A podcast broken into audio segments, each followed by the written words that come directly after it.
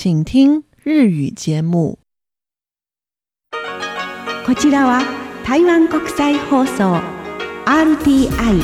中央放送局の日本語番組です。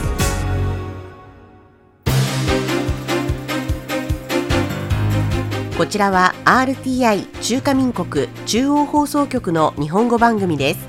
ただいまから9月20日のニュースをお伝えしますまずは今日のニュースの主な項目です。第78回国連総会の一般討論演説が19日行われ中華民国台湾の友好国であるグアテマラ、パラグアイ、パラオが台湾の国連システムへの受け入れを求めました。財団法人州大韓文教基金会が主催する2023年第26回世界命を愛する賞の受賞者が20日蔡英文総統を表敬訪問しました。台湾国際放送の運営母体である中央放送局は今年開局95周年を迎え記念レセプションで蔡英文総統が挨拶をしました。以上が今日のニュースの主な項目です。はじめに第78回国連総会の一般討論演説が19日行われ中華民国台湾の友好国であるグアテマラ、パラグアイ、パラオが台湾の国連システムへの受け入れを求めましたグアテマラのアレハンドロ・ジャマティ大統領は新たな多国間主義は国連の包摂性と普遍性に焦点を当てなくてはならない。台湾は科学、先端科学技術、医療、開発など多くの面で多大な貢献をしてきたが、国連は台湾の人々の代表にこの国際機関の中で発言させていないと語り、今は21世紀だ。このような組織がどうして台湾のような国家を締め出すのでしょうかと問いました。近年、台湾と中国の両岸関係が緊張しており、中国政府は台湾に対する言葉で攻撃し武力で威嚇するという文攻武格を強化し、頻繁に航空機や艦艇を派遣して台湾周辺の海空域に侵入するなどし、国際社会の注目を集めています。ジャマティ大統領は、グアテマラは国連に対し、国際的な平和と台湾海峡の安全を確保するために全力を尽くすよう求めるとし、台湾周辺の海空域で増大し続けている軍事行動は、地域の安全に危害を及ぼし、国際的な運輸、貿易に影響を与えると非難しました。また、パラオのスランゲル・ウィップス・ジュニア大統領は、台湾は卓越したリーダーシップと革新的な解決策を備えているが、不当に国連から排除されていると語り、パラオは国連に対し、台湾の WHO 世界保健機関、以下を国際民間航空機関、UNFCCC 国連気候変動枠組条約などの専門機関やプロセスに有意義に参加できるよう求めると語り、台湾の2300万人の人々は世界に多くのものを与えることができる。国連憲章ではすべての人々と国家の平等な権利を謳っており、私たちは国連に対し、このビジョンを守るために台湾を参加、貢献させるよう求めると述べました。8月に就任したパラグアイのサンティアゴ・ペニャ大統領も、国連安全保障理事会の改革について語り、パラグアイは国連の組織的、そして機能的構造は参加型、民主的、公平な方法で国際情勢を反映しなければならず、国連憲章のすべての国の平和、安全、繁栄を平等な立場で促進するという基本原則に従って促進すると考えていると話しました。そして3月に就任したチェコのペトル・パベル大統領も、アジア太平洋地域について語る際に協力を促し、中国が台湾海峡で緊張を高めるような軍事行動を行っていることや、南シナ海でチェコの多くのパートナーに対する非友好的な行動を起こしていることを非難。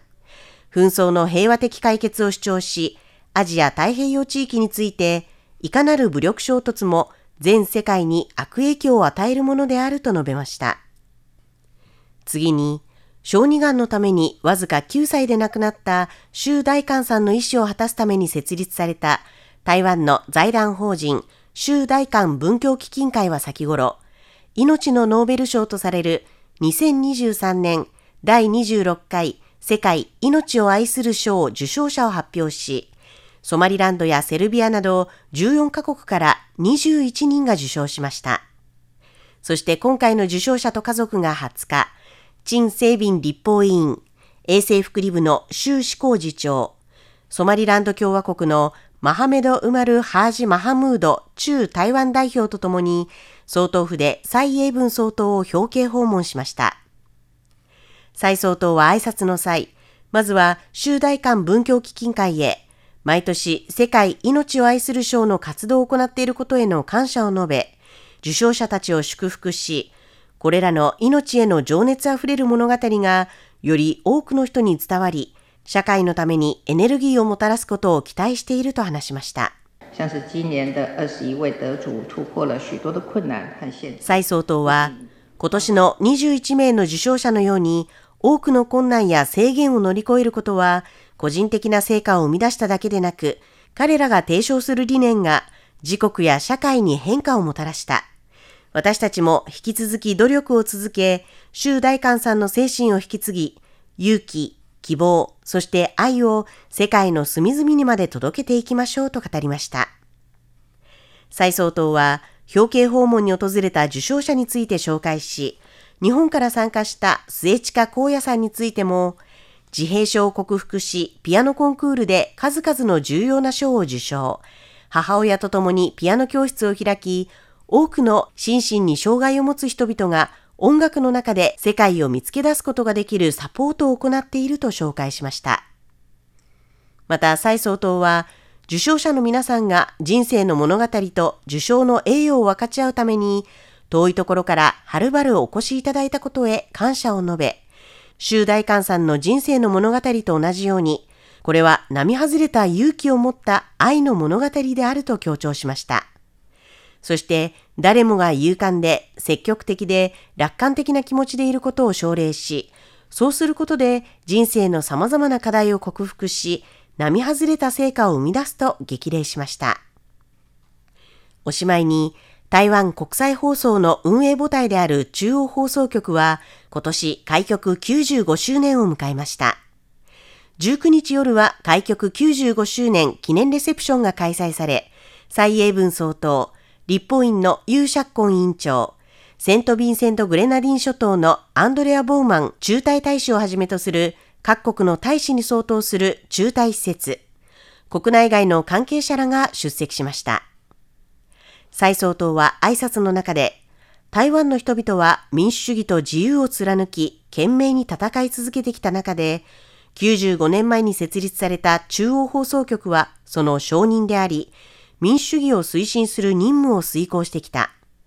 台湾が世界へと羽ばたく旅を記録し、常に台湾の声を伝えてきた。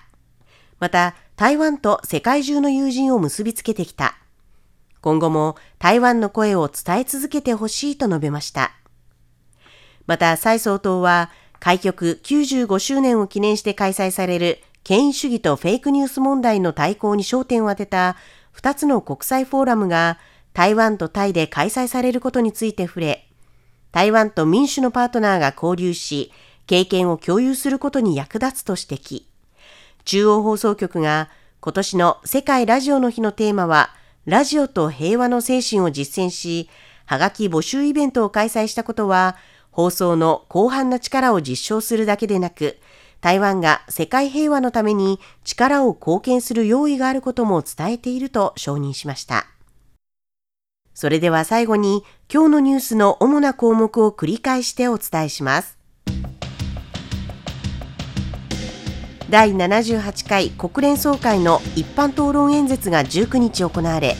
中華民国台湾の友好国であるグアテマラ、パラグアイ、パラオが台湾の国連システムへの受け入れを求めました。2023年第26回世界命を愛する賞の受賞者が20日蔡英文総統を表敬訪問しました。以上、9月20日のニュースをお伝えしました。担当は中野でした。お聞きの放送は台湾国際放送です。